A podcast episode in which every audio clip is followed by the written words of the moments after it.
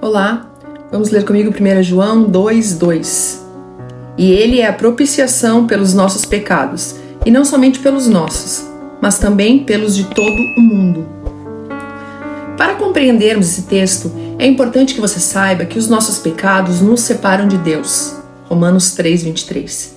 E que merecemos a ira de Deus. Romanos 1:18 e que, pela sua graça e misericórdia, Ele mesmo promoveu uma maneira de nos reconciliarmos com Ele e ficarmos livres da condenação do pecado. E é a morte e ressurreição de Jesus que permite que um pecador possa se reconciliar com Deus Santo. Observe que Deus, em seu infinito amor, nos presenteou com o sacrifício do seu Filho unigênito como propiciação pelos nossos pecados que é propiciação? É o ato de satisfazer, no sentido de apaziguar, abrandar a ira de Deus.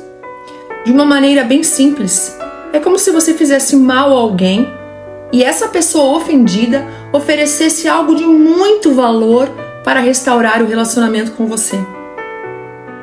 Que hoje o Espírito Santo possa te dar um pouco da compreensão desse amor tão grande de Deus. Deus te abençoe em nome de Jesus. Amém?